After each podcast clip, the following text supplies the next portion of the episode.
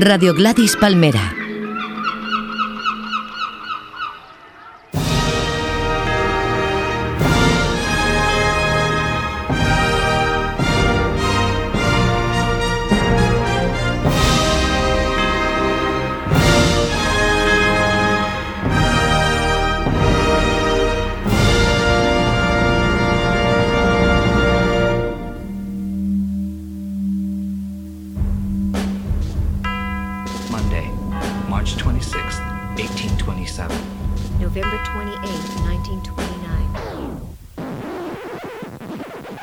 Vidas Ejemplares repasamos la vida de mis ídolos, personas reales de la historia de la humanidad y también esos personajes de ficción para mí igual de importantes.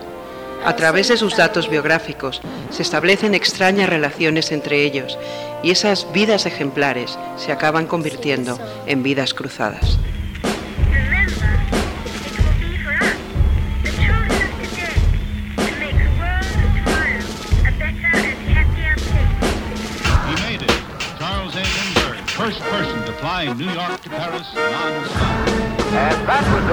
History that'll probably stand for a long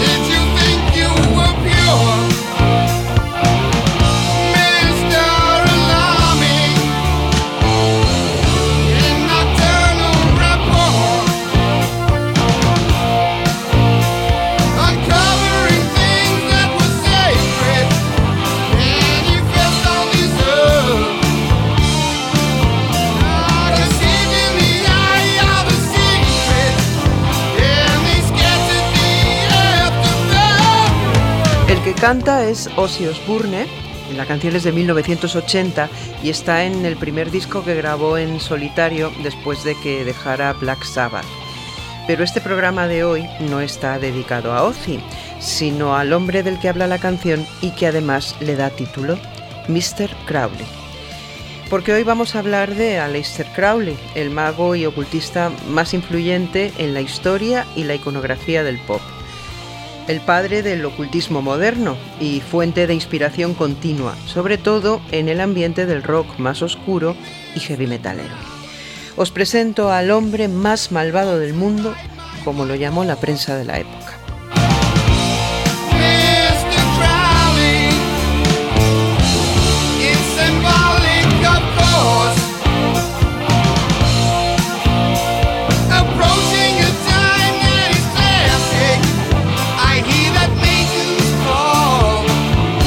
Aleister Crowley nació en 1875, así que vivió ese momento de finales del siglo XIX y principios del XX que fue una auténtica maravilla en la historia de la espiritualidad.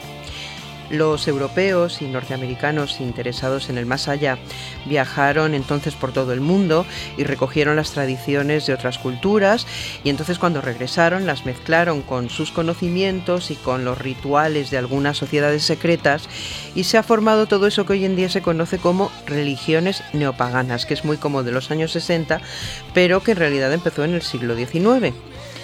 Crowley tenía dinero, porque era un rico heredero, así que dejó sus estudios en Cambridge para viajar por todo el mundo y estudiar esos temas. Primero se ordenó como masón, después ingresó en la sociedad ocultista de la Orden del Amanecer Dorado, la Golden Dawn, y finalmente reorganizó otra sociedad que se llama la Otto, la Orden del Templo de Oriente. Pero aunque estamos hablando de una época fascinante, os decía, también era un momento muy difícil para cualquiera que cuestionara la moral victoriana o la religión católica. Os recuerdo que en esta misma época eh, Oscar Wilde estuvo en la cárcel por ser homosexual. Crowley era un tipo muy extremo y a él mismo le gustaba epatar a los demás, llamándose a sí mismo la gran bestia. Aunque no es un satanista, participaba del concepto de que Lucifer es portador de luz y consideraba el número 666 como profético. Ya sabéis que el 666 es, según el Apocalipsis, el número de la bestia, de Satán. Ese es el número a través del cual el anticristo se impondrá y dominará el mundo en el final de los tiempos. Pues bien, hay una teoría muy interesante sobre el 666 que dice que la traducción está equivocada y que en vez de tres números 6 corresponde a tres letras wow. Las letras wow corresponden en las lenguas semíticas a lo que es la W actual. Entonces estaríamos hablando de tres Ws, es decir, W, W, W, o sea, la World Wide Web, o sea, Internet, o sea, que ya nos dominan, así que el fin del mundo está a punto de llegar. Mientras lo esperamos, vamos a escuchar a Iron Maiden, que hace ya muchos años cantaron al número de la bestia, pero como es el 666, The Number of the Beast. I left alone. My mind was blank. I needed time to think to get the memories from my mind. What did I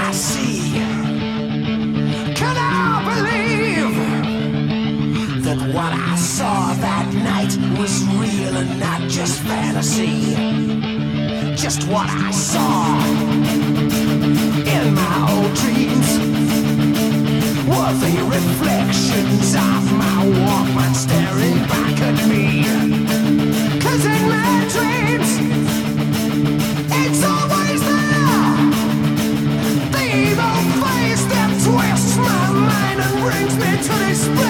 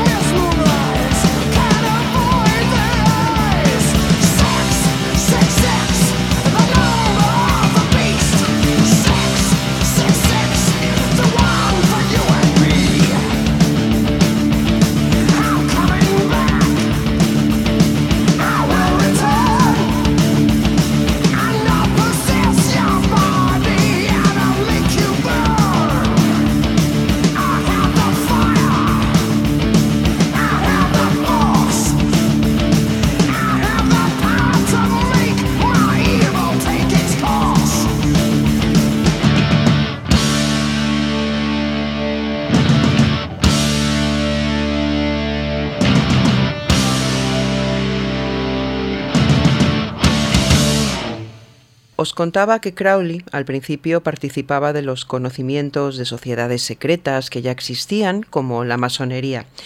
Pero en un viaje a Egipto en 1904 tuvo una revelación mientras visitaba las pirámides, cuenta que se le manifestó un ser sobrenatural que se identificó como Aiwas y que le dictó durante tres días lo que se convertiría en el libro de la ley, que es la base, la esencia del pensamiento esotérico de Crowley. Para él, este conocimiento emanaba directamente del dios Horus, que en la iconografía egipcia se representa con un ojo. Crowley comenzó a utilizar ese ojo en los elementos de sus rituales y hay una fotografía, yo creo que de las más famosas, en la que aparece con un sombrero triangular y ese sombrero tiene un ojo que a su vez va dentro de un triángulo. Ese ojo también es un símbolo de la Iglesia Católica, el ojo de Dios, y está presente en casi todos los sistemas religiosos. El ojo que todo lo ve el que aparece sobre una pirámide en los billetes de dólar, el que se supone identifica hoy en día a los Illuminati. Estos temas han sido obsesión desde mi adolescencia y esa obsesión era compartida por mis compañeros en Dinarama, por Nacho y por Carlos.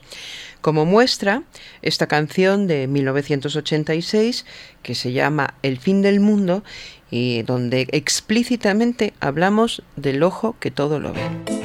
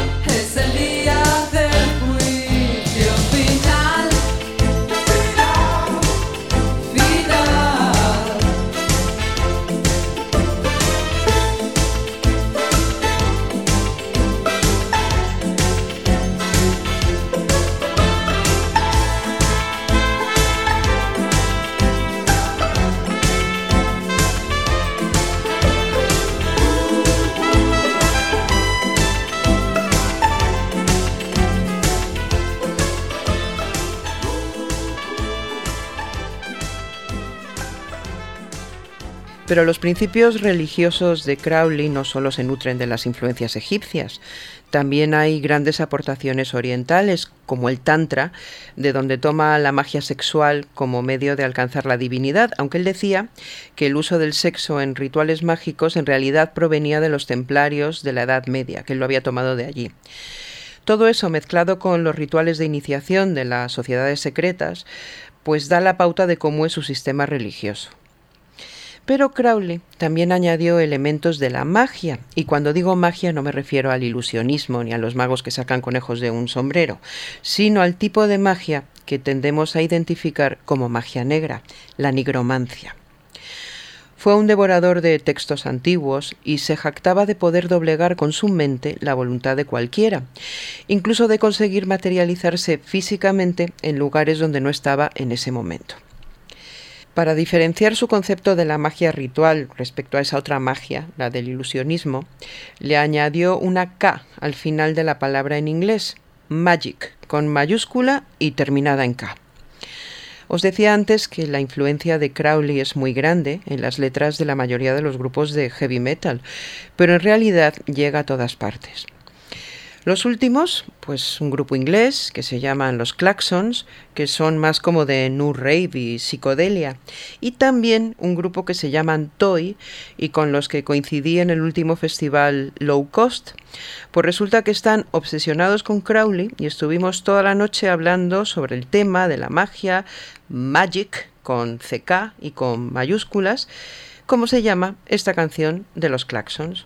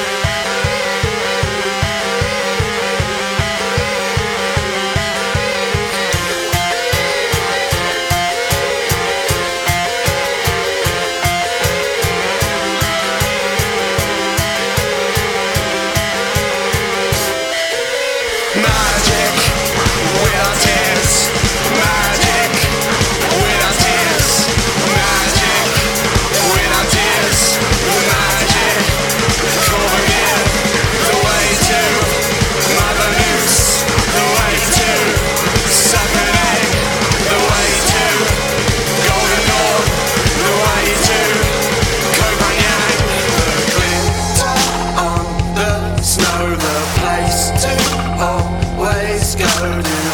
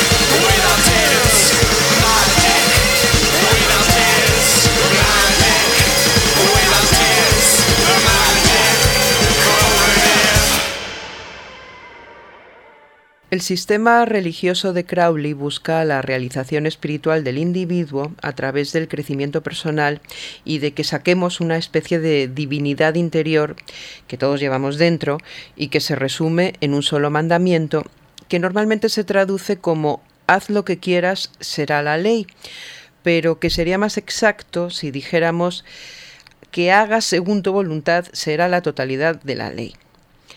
Para los detractores de Crowley y los que lo consideran un libertino más, esta máxima ejemplifica la anarquía, el desorden, las orgías sexuales y el abuso de drogas. Pero en realidad no se pretende comunicar que hay que hacer lo que a uno le da la gana así alegremente, porque sí, sin pensarlo. No. De lo que se trata es de que cada uno averigüe cuál es su voluntad más profunda y que siga ese camino. Otro de los conceptos del sistema hermético de Crowley, que más éxito ha tenido en la cultura pop, es el que toca el tercer punto de su libro de la ley y que dice que cada hombre y cada mujer es una estrella. Un grupo como los Cult han usado en una de sus canciones este título y el grupo que vamos a escuchar ahora lo usó como título de uno de sus discos que por cierto era el tipo de música que yo pinchaba a principios de los años 90 cuando era disc-jockey de ambient. Una de las canciones de ese disco se llama Stella y el grupo es Ultramarín. What do we do with all this baggage that we're carrying around? What do I do with all that fear and all that anger and all that repressed stuff? What do I do with all those attitudes and dogmas and theories that are just holding me back and holding down and turning me into somebody that I'm not? What do I do with them? And for me, I had to dance. I had to relieve myself of the whole of Western culture. I had to find that emptiness where I could begin again and to to see if, if there is such a thing as truth. I wanted it now. I wanted to experience it. I wanted it in this body, in this lifetime, not some other day, some other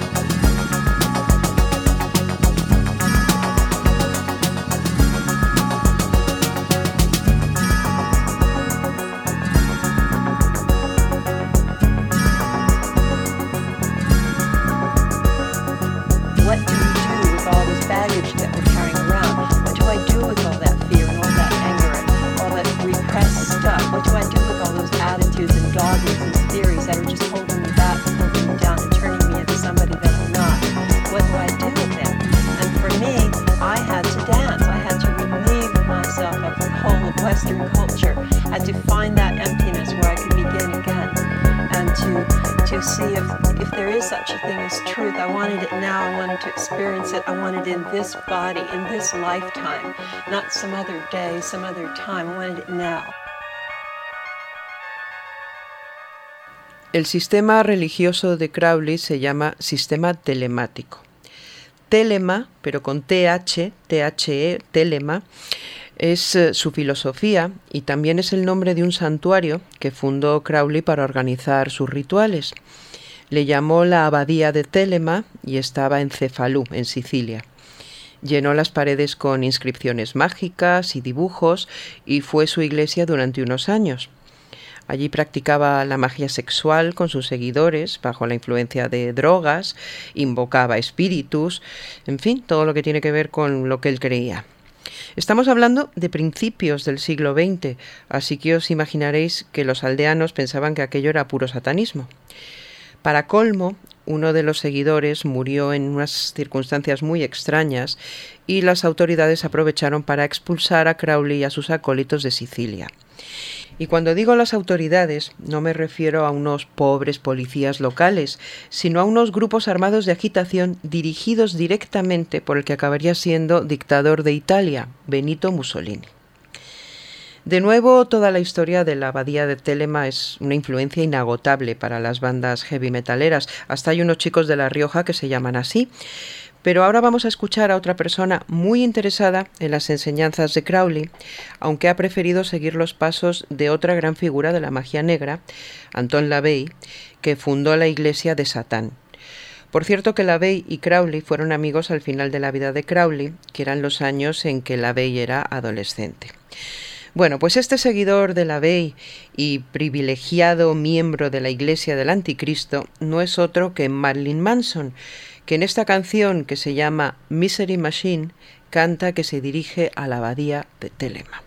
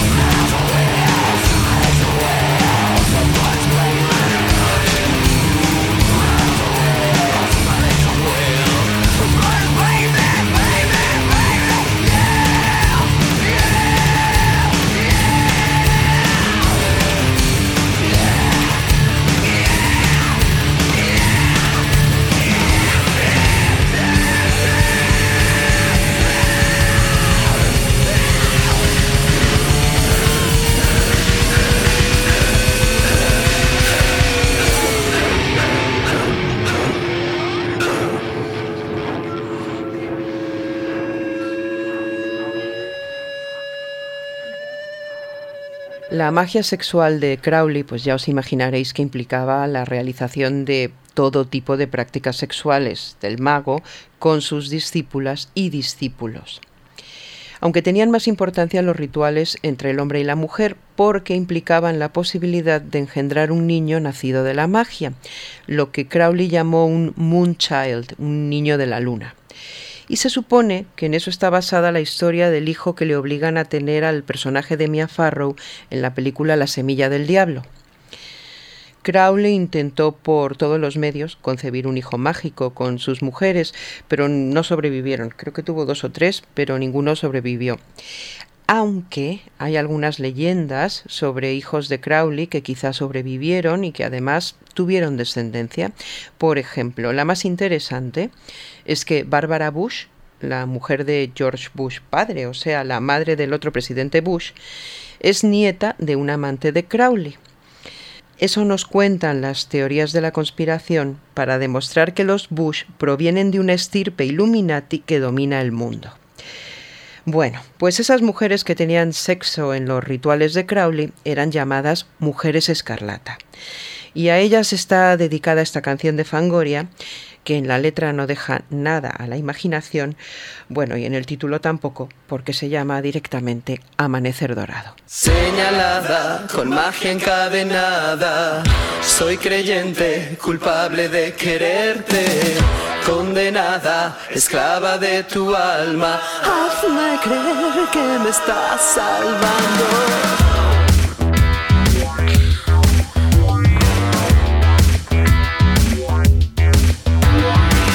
Te buscaré en la madrugada, puedo ser tu rehén. Dirán que estoy tan obsesionada, hago lo que quiero es la ley.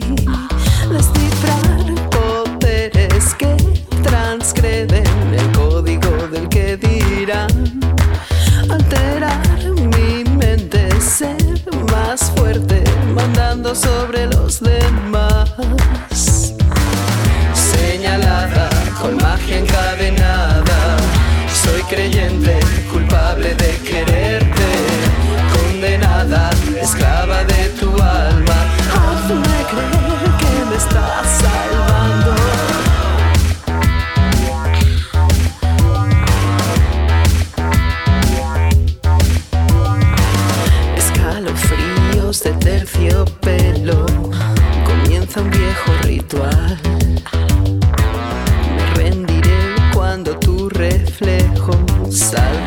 oscuridad.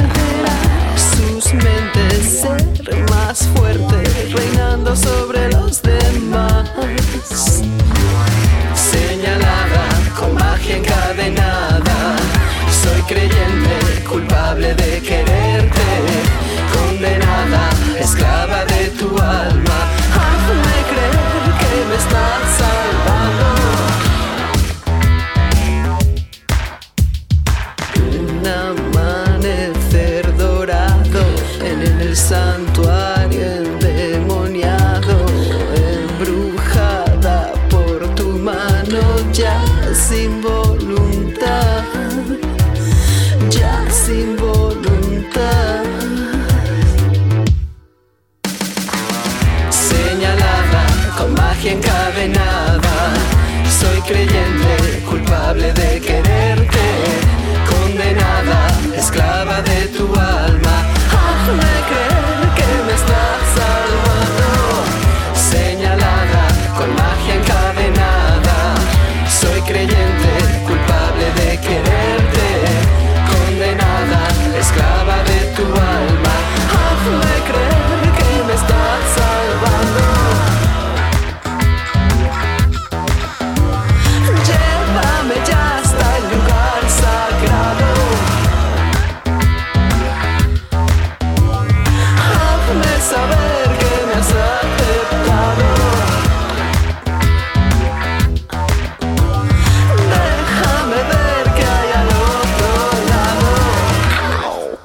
Sigamos con las leyendas. Acabo de mencionar la película La Semilla del Diablo que supuestamente transcurría en el edificio de apartamentos Dakota de Nueva York. Así que se supone que es allí donde nació el hijo de Satán. La película es de los años 60, pero se supone que Aleister Crowley vivió algún tiempo en el edificio Dakota a principios del siglo XX y que realizó sus rituales mágicos en alguno de los apartamentos. Eso da comienzo a una cadena de coincidencias maléficas. Por ejemplo, el director de La Semilla del Diablo es Roman Polanski y poco después de rodar esta película, su mujer embarazada fue una de las víctimas de los asesinatos de la familia Manson. Y se sabe que Charles Manson, antes de crear su propia secta, fue seguidor de Crowley y que no es casualidad que asesinaran a una embarazada en una especie de ritual antirritual, diría yo, satánico. Y hay más coincidencias con el edificio Dakota, pero antes de seguir quiero aclarar por qué se llama Dakota, o por qué se le ha llamado Dakota, porque no tenía nombre al principio. Cuando se construyó a finales del siglo XIX, estaba muy alejado de la zona residencial de Manhattan y la gente se preguntaba para qué construían un edificio de lujo tan alejado del centro tan alejado del centro como lo está el estado de Dakota del Norte, uno de los que hacen frontera entre los Estados Unidos y Canadá.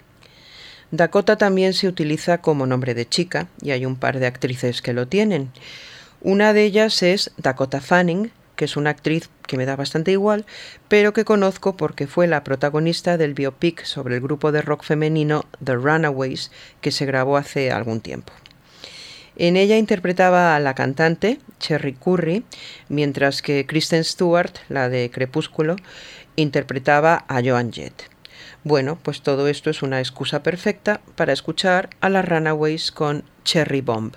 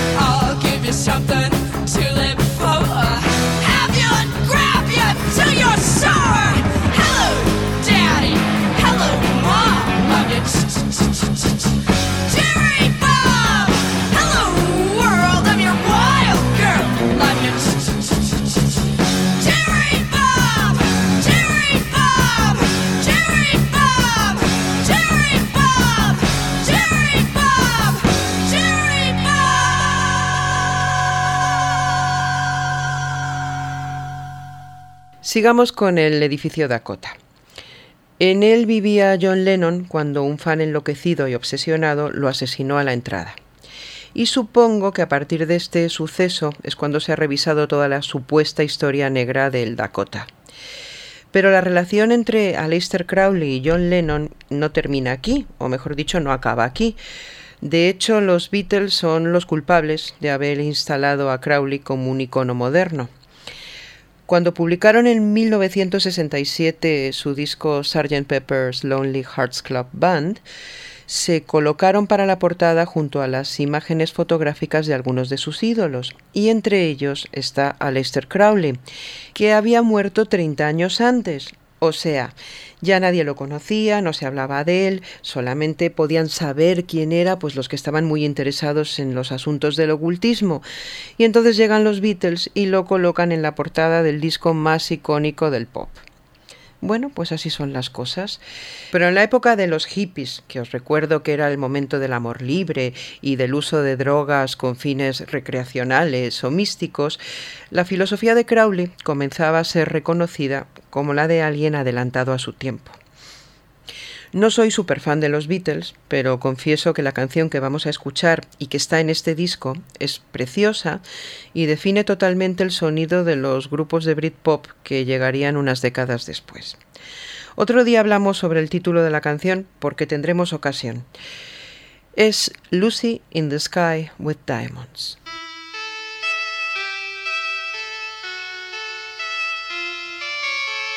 Picture yourself in a boat on a river with tangerine trees and marmalade skies. Somebody calls you, you answer quite slowly. A girl with kaleidoscope eyes.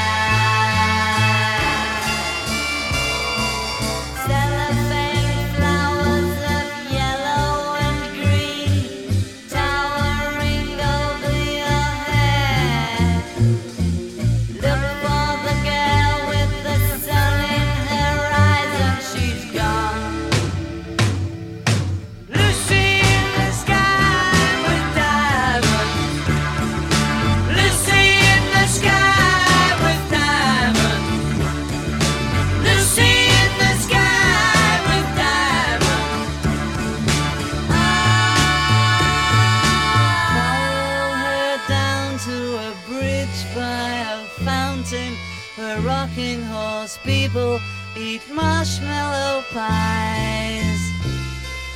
Everyone smiles as you drift past the flowers that grow so incredibly high.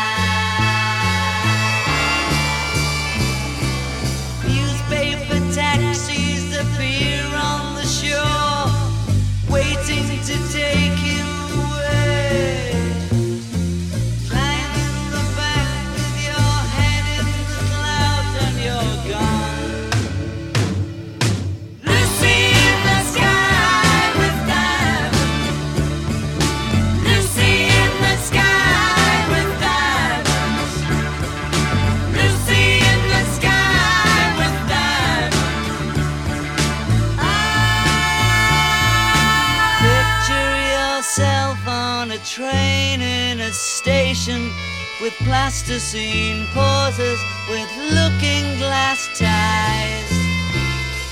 Suddenly someone is there at the turnstile, the girl with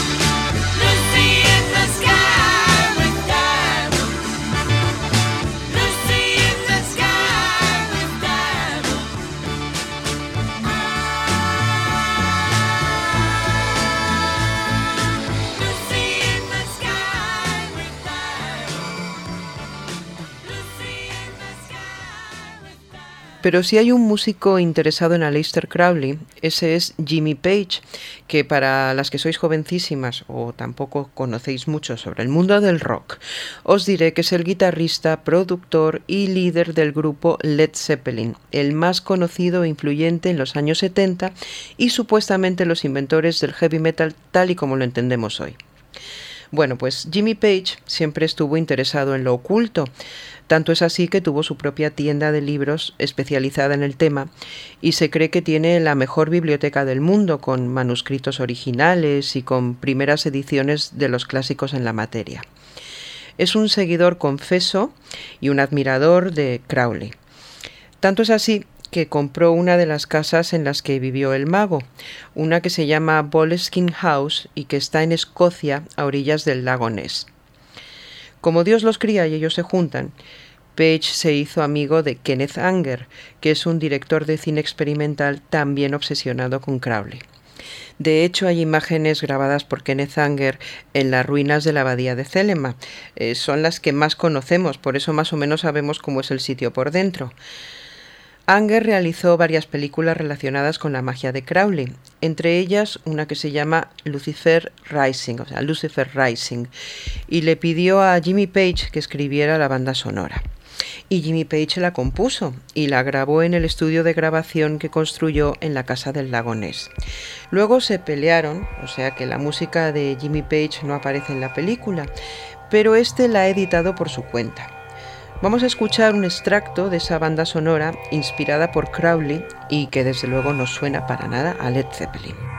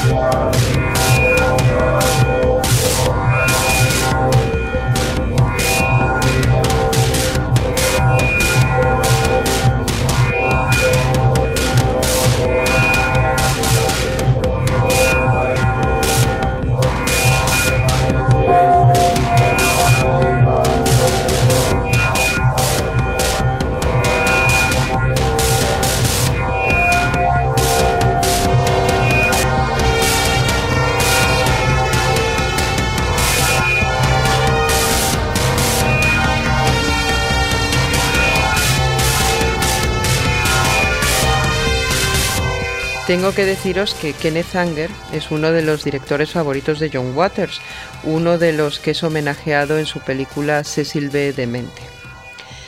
Kenneth Anger también era amigo de los Rolling Stones y aunque trabajó con Mick Jagger en otros proyectos, no consiguió que este fuera el protagonista de Lucifer Rising. La que sí aparece es su novia de entonces, la modelo, actriz y cantante Marianne Faithfull. Con el paso del tiempo, Marianne Faithfull se ha convertido en una cantante de culto y en el 2002 editó un disco en colaboración con algunas de las estrellas del pop del momento. Mi canción favorita es la que aportó Jarvis Cocker y que hace sonar a Marianne Faithfull como una mezcla de Pulp y Amanda Lear cantando Follow Me. Pues esta canción tan bonita se llama Sliding Through Life on Charm.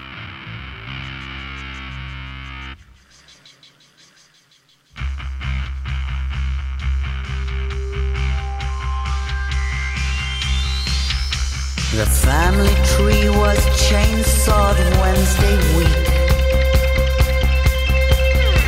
So now I have to mingle with the meek. Hey, mister, you have finally met your match. Now everybody wants to kiss my snatch. Go where God knows who has gone before. I am a muse, not a mistress, not a whore. Oh, suburban shits who want some class, all queue up to kiss my ass. And I was only trying to please. I never got any royalties. Oh no, not me. I'm still sliding through life on charm. Sliding through life on charm.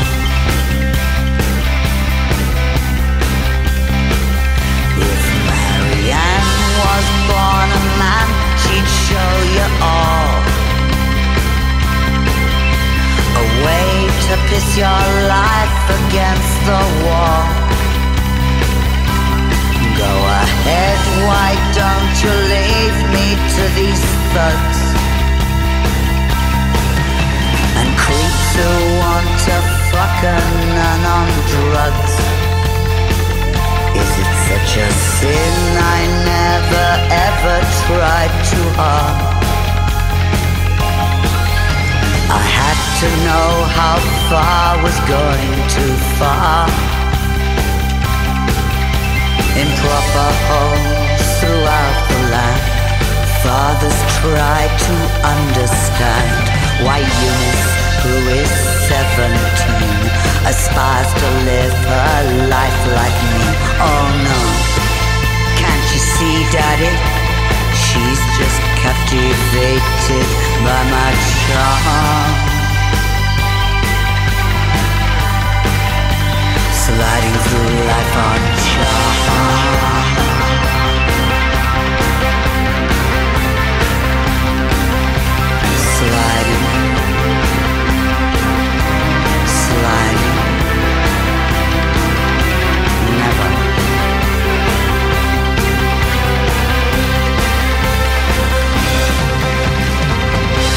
I wonder why the schools don't teach anything useful nowadays. Like how to fall from grace and slide with elegance from a pedestal I never asked to be on in the first place.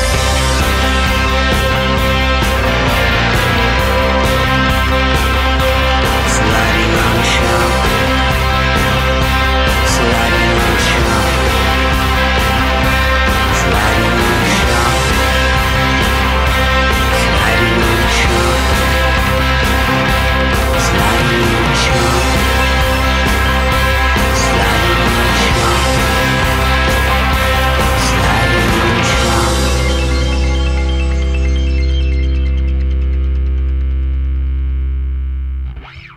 Pero no solo de rockeros se nutre el grupo de seguidores de Aleister Crowley. Uno de sus seguidores fue un capitán de la Marina de los Estados Unidos llamado Ron Hubbard. Y si el nombre os suena, es con razón.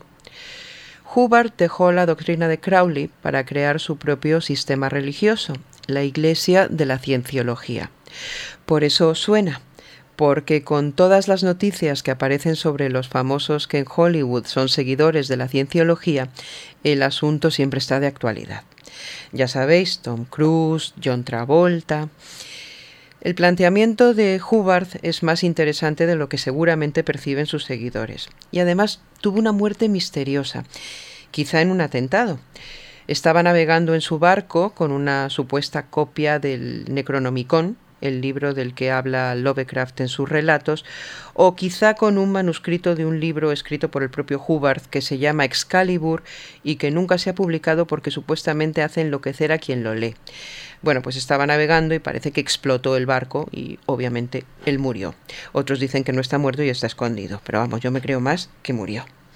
Bueno, estos son el tipo de cosas de las que habla la cienciología, pero de las que no hablan las noticias cuando nos hablan de la cienciología de las estrellas de Hollywood. Probablemente la cienciología ha evolucionado hacia una secta que nada tiene que ver con toda la simbología extraterrestre creada por Hubbard. Os recuerdo que es también el autor de Dune, que tiene mucho más interés, yo creo, que todas estas cosas de Hollywood. Y hoy en día yo creo que es como una iglesia donde te libran de tus problemas y de tus adicciones. De hecho, John Travolta, que ya sabéis que es cienciólogo, intentó que la cienciología salvara a su amigo, el actor Jeff Conaway, de su alcoholismo y su drogadicción, pero este acabó muriendo hace muy poquito. Jeff Conaway era el actor que interpretaba el personaje de Keniki, el mejor amigo de Danny Zuko en la película Gris. A mí siempre me gustó mucho más Keniki que Danny Zuko, lo tengo que confesar, era muchísimo más mono. Y vamos a aprovechar para recordarlos a los dos cantando la canción más icónica de este musical y que no es la de Olivia Newton-John, es esta que se llama Greased Lightning. automatic. It's systematic. It's hydromatic. Why, it's greased lightning. Greased lightning. Get some overhead lifters and four barrel quads, oh yeah. Keep talking, won't keep talking. Fuel injection cut up in chrome plated rods, oh yeah. I'll get the money. I'll keep you get the money. With the four speed on the floor, never they get lots of tin grease lightning. Go grease lightning, you're burning up the quarter mile.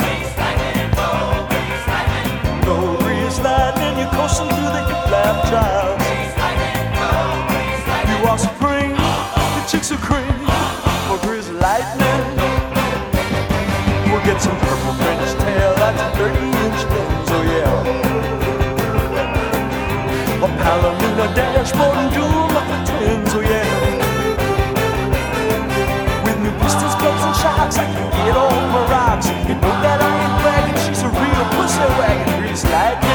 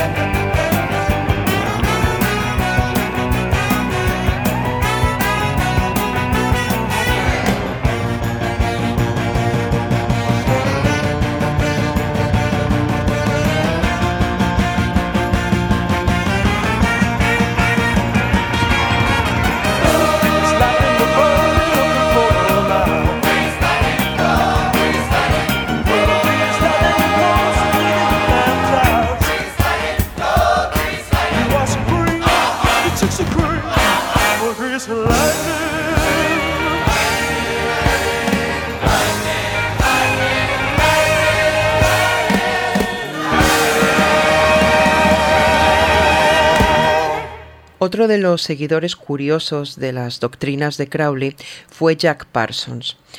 Jack Parsons fue un científico y uno de los principales ingenieros que trabajó en la propulsión de los cohetes.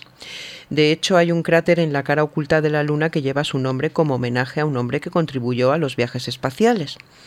Pues bien, este científico no escondía sus filias religiosas ni en el trabajo, pues cada vez que se iba a lanzar un cohete, él recitaba como ritual ceremonial un poema escrito por Crowley, el himno al dios Pan.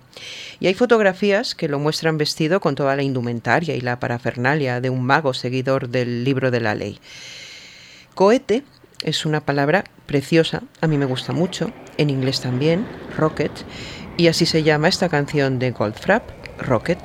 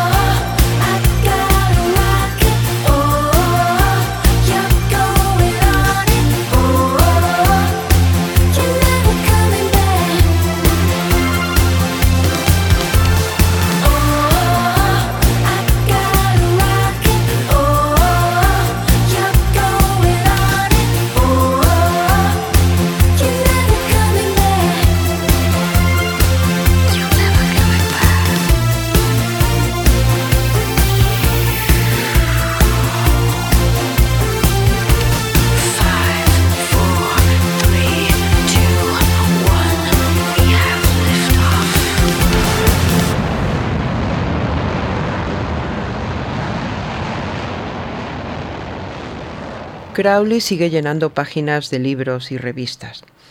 Otro día hablaremos del escritor Alan Moore, el escritor de esos cómics que todos habéis leído, que además es otro estudioso del tema, pero le voy a dedicar un programa, así que ya profundizaremos.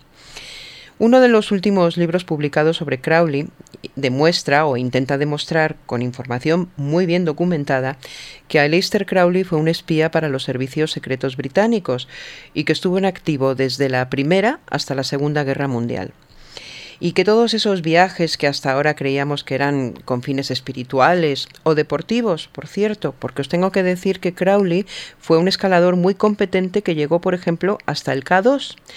Bueno, pues lo que este libro viene a decir es que todos esos viajes eran en realidad misiones secretas. Incluso estuvo en España, eh, con seguridad, en Burgo de Osma y en Granada, porque eso está documentado en, en una autobiografía de Crowley. Y se supone que junto a otro agente secreto, Ian Fleming, urdió el plan que permitió la captura del nazi Rudolf Hess en Escocia. Y seguro que el nombre de ese otro espía que acabo de mencionar, Ian Fleming, pues también os suena, porque es el autor que creó el personaje de James Bond, el agente secreto al servicio de Su Majestad más famoso del mundo. El de los espías es un género que ha dado lugar a montones de libros, películas y series de televisión. Una de ellas, de los años 60, que se llamaba precisamente así, Agente Secreto, y esta es su sintonía cantada por Johnny Rivers.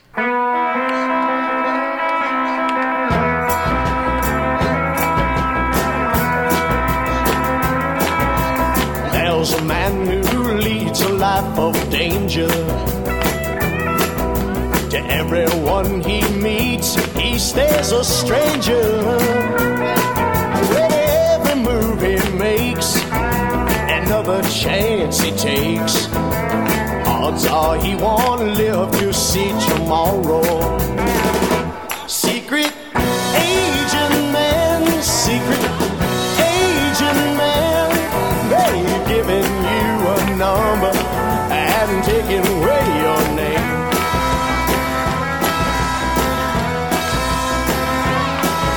Beware of pretty faces that you find.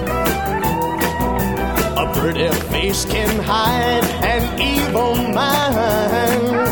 Oh, be careful what you say, or you will give yourself away.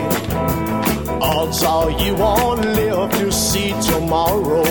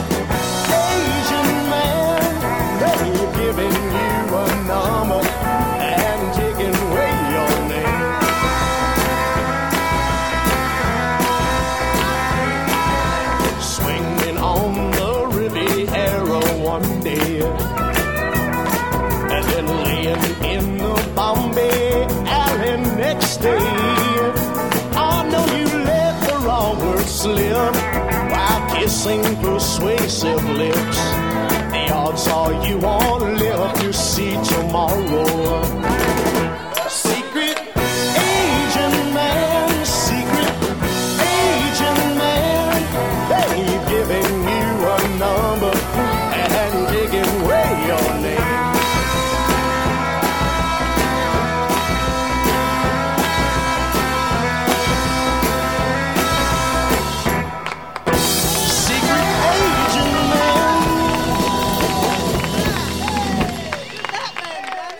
Vamos a terminar el programa de hoy con las últimas informaciones publicadas sobre Aleister Crowley y para eso tengo que hablar de un tema también muy conocido, el de la maldición de los faraones egipcios.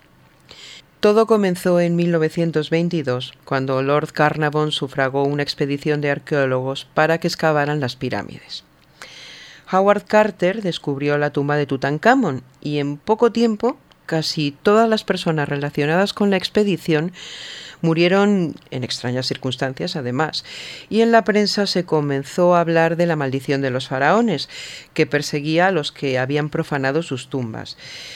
Y os tengo que decir que es cierto que algunas de esas muertes son inexplicables, otras parece que son por enfermedad, nunca lo sabremos, pero bueno, ahora se ha publicado un libro que también intenta demostrar con documentación que algunas de esas muertes, por lo menos las ocurridas en Londres, son obra de Aleister Crowley.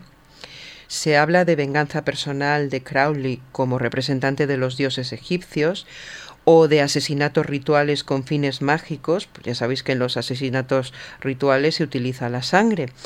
E incluso se comenta, como teoría, que se puede tratar de una simple compulsión por imitar a Jack el Destripador.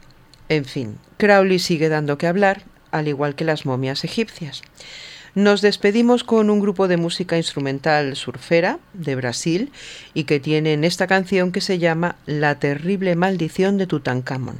Ellos son los Dead Rocks. Muerte, castigo eterno para aquel que abra esta arca en nombre de Amon Ra, el rey de los dioses. Dios mío, qué terrible maldición. Veamos lo que contiene. No lo haga. Ya escuchaste la maldición.